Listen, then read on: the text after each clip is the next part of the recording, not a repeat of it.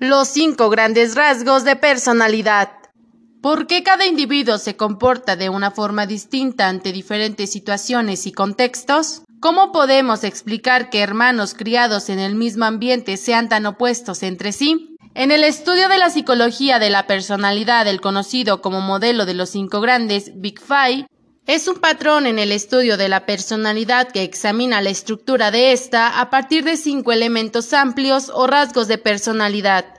Los cinco grandes rasgos de personalidad, también llamados factores principales, suelen recibir los siguientes nombres.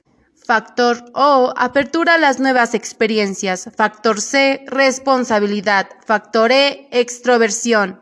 Factor A, amabilidad y factor N, neuroticismo o inestabilidad. La definición de cada uno de ellos es la siguiente. Factor O, apertura a la experiencia. Muestra en qué grado un sujeto tiende a buscar nuevas experiencias personales y concibe de una manera creativa su futuro. Factor C, responsabilidad se refiere a cuán centrado está el sujeto en sus objetivos, podríamos decir que la persona con alta puntuación en el factor C es un individuo organizado. Factor E. Extraversión. Define el grado en el que el sujeto se muestra abierto con los demás y canaliza su energía en contextos sociales.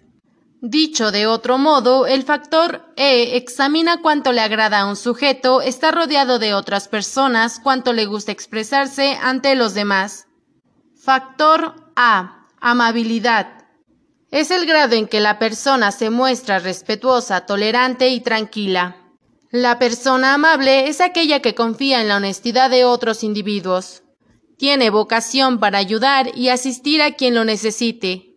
Se muestra humilde y sencillo y es empático hacia las emociones y sentimientos ajenos. Factor N. Estabilidad emocional. Define en qué grado una persona afronta sin problema las situaciones complicadas de la vida. Los sujetos tranquilos no son muy proclives a sentir rabia o enfadarse, suelen permanecer animados y gestionan muy bien sus crisis personales.